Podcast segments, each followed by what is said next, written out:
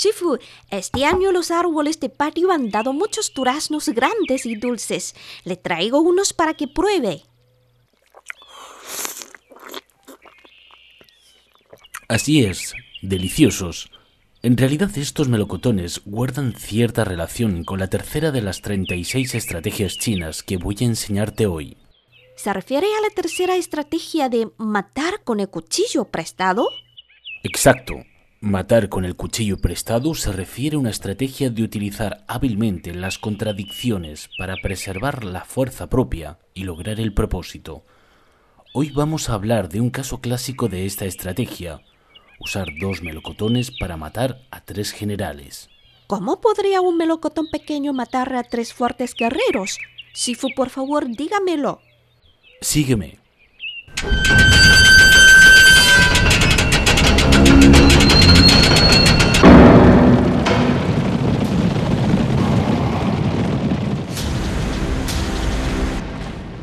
Durante el periodo de primavera y otoño, entre los años 770 y 476 a.C., había tres guerreros famosos en el estado Qi: Gong Shunjie, Tian Haijian y Ku Yezi.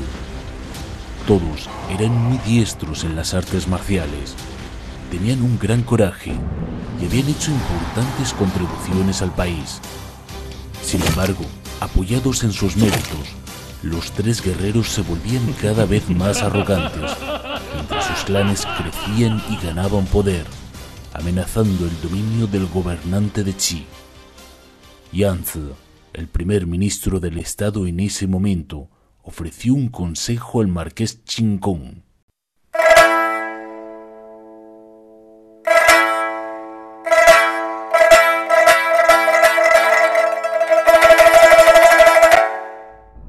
Las 36 Estrategias Chinas, una producción de Onda China.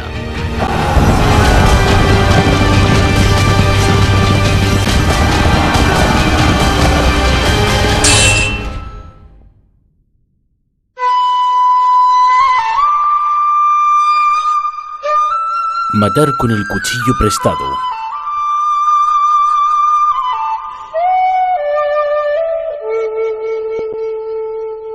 Aunque estos tres hombres poseen una valentía sin igual, son cada día más arrogantes.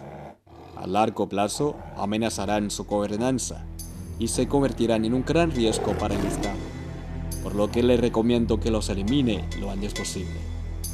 Los tres son guerreros poderosos. Es casi imposible matarlos. ¿Tienes alguna propuesta? Tengo una idea que no requerirá mucho esfuerzo para quitarlos. Solo necesita organizar un banquete e invitarlos. Después yo me encargaré de todo. El día del banquete, Gong Shunjie, Tian Haijian y Ku Yezi y otros funcionarios invitados llegaron al palacio. Todos ustedes son los pilares del país. Recientemente, los árboles de durazno del palacio han dado sus frutos. Hoy el marqués los invita a probarlos. Este plato contiene los dos melocotones más grandes. Por favor, distribúyanlos según la magnitud de sus medios. Los funcionarios se miraron entre sí con consternación y sin atreverse a tomar los melocotones precipitadamente. En este momento, Kung Sun impaciente, dio un paso adelante.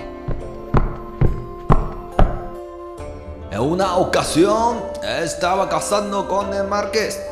De repente un tigre feroz salió del bosque. Fui yo quien se lanzó a matar tigre con todas mis fuerzas y salvé al marqués. Con esta contribución tan grande, ¿no debería comer un melocotón? Arriesgó su vida para salvar al marqués. Podría darle una copa de vino y un melocotón. Recibió el melocotón y estaba muy orgulloso, pero Kuyetsu no estaba satisfecho. ¿Qué tiene de extraordinario matar a un tigre? Cuando acompañé a Marqués a cruzar el río amarillo, una gran tortuga agitó el agua y levantó olas. De repente mordió la pierna de caballo de Marqués y lo arrastró a caballo a las profundidades. Fui yo quien saltó a turbulento río para matar a la tortuga y salvar la vida de Marqués, arriesgando mi propia vida. Con un mérito como este, ¿no debería comer un durazno? En ese momento el río amarillo estaba agitado. Si el general no hubiera arriesgado su vida por mí, yo no estuviera aquí. Debería comer un durazno. Yanzi le entregó el último melocotón a Kuyetsu. Al ver esto, Tian Haijian estaba furioso. ¿Qué tiene de especial pelear con tigre y matar una tortuga? He luchado en los campos de batalla de sur a norte y he hecho grandes aportes al país. ¿No es este mérito digno de un melocotón? ¿Por qué debo sufrir esta humillación tan grande ante todos en la sala de palacio?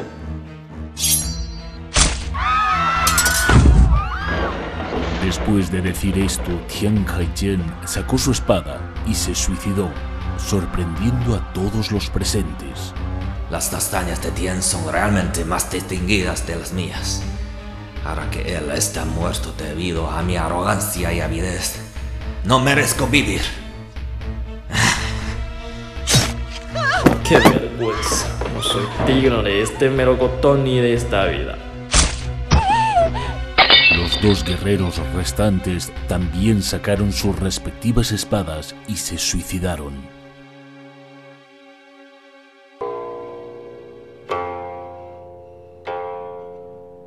Yanzi usó solo dos melocotones para deshacerse de tres guerreros.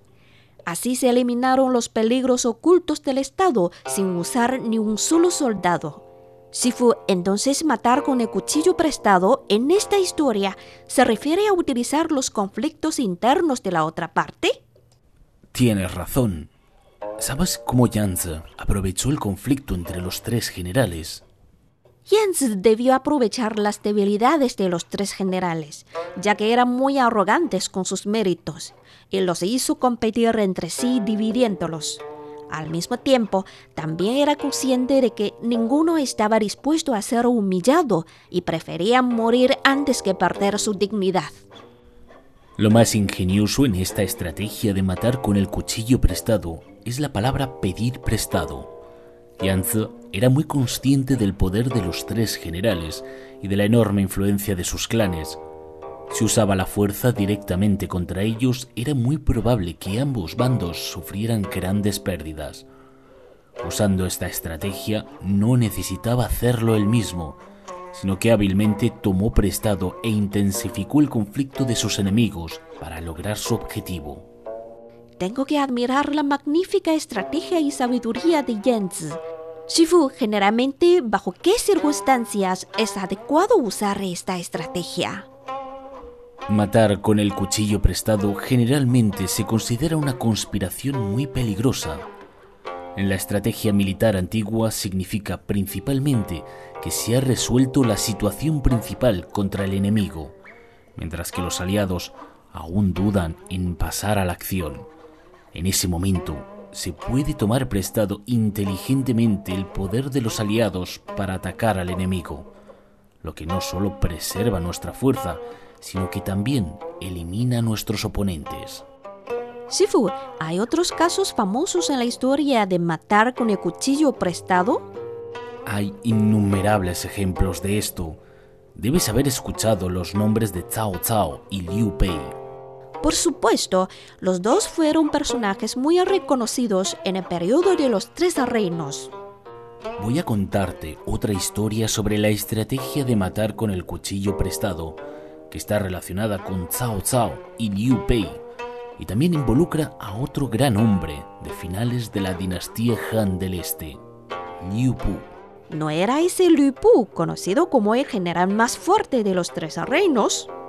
Sí, Liu Pu era valiente y diestro en las artes marciales y fue un general implacable de Tongzhou, un poderoso funcionario de finales de la dinastía Han del Este. En ese momento, Tongzhou dominaba el gobierno de la dinastía Han del Este y era arbitrario y dictatorial, causando descontento entre otros funcionarios y pueblos. Más tarde, Liu Pu traicionó a Tongzhou y lo mató. ¿Y qué tiene que ver esto con Cao Cao y Liu Bei? Al final de la dinastía Han del Este, los héroes se levantaron en armas. Liu Pu dirigió un ejército para atacar el territorio de Liu Bei. Liu Bei fue derrotado y no tuvo más remedio que desertar hacia el territorio de Cao Cao. Después de la muerte de Tong Zhuo, Cao Cao dirigió un ejército para atacar a Liu Pu y lo capturó. Liu Pu afirmó ante Cao Cao que estaba dispuesto a rendirse. Cao Cao lo dudó y pidió la opinión de Liu Pei. Babao, si fueras Liu Pei, ¿qué sugerirías?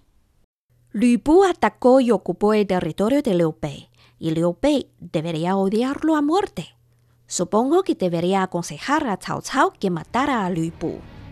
Liu Pei albergaba un profundo resentimiento hacia Liu Pu, pero si le dijera directamente a Cao Cao que le guarda rencor a Liu Pu y por esto le recomienda matarlo, no sería una idea inteligente. ¿Cómo podría Liu Bei hacer que Cao Cao matase a Liu Pu sin verse involucrado? Liu Pei sabía que Cao Cao era un hombre suspicaz, así que solo le recordó. ¿Todavía recuerdas lo que le pasó a Tong Zhuo? Cao Cao pensó que Tong Zhuo valoró mucho a Liu Pu e incluso lo aceptó como su hijo adoptivo.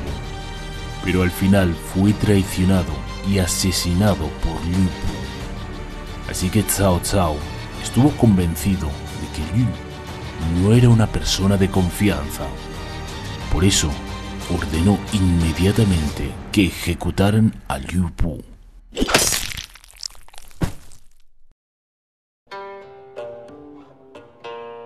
De esta manera, Liu Bei no reveló su verdadero propósito, pero eliminó a su enemigo. Este es el verdadero uso de la estrategia de matar con el cuchillo prestado. Liu Bei se unió temporalmente a Cao Cao solo para acumular fuerzas para la futura hegemonía.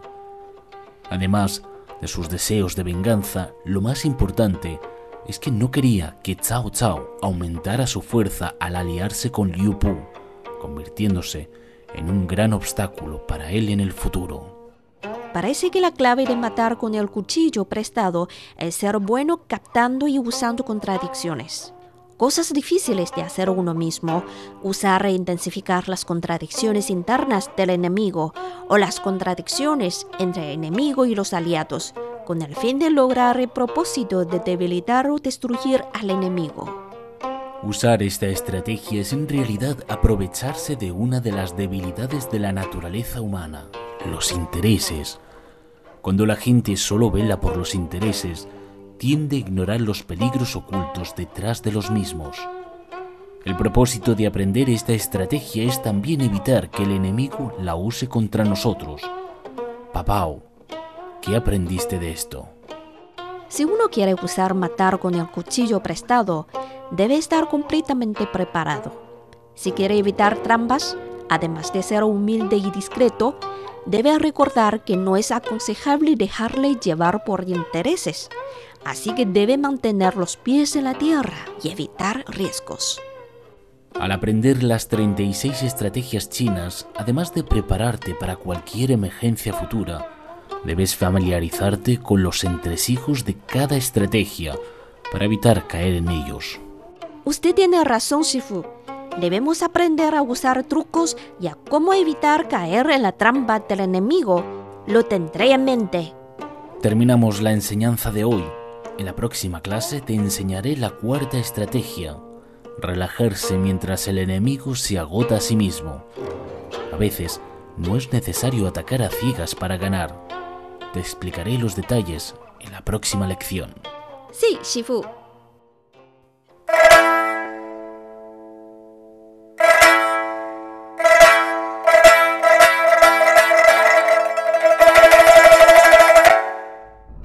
Las 36 estrategias chinas. Una producción de Onda China.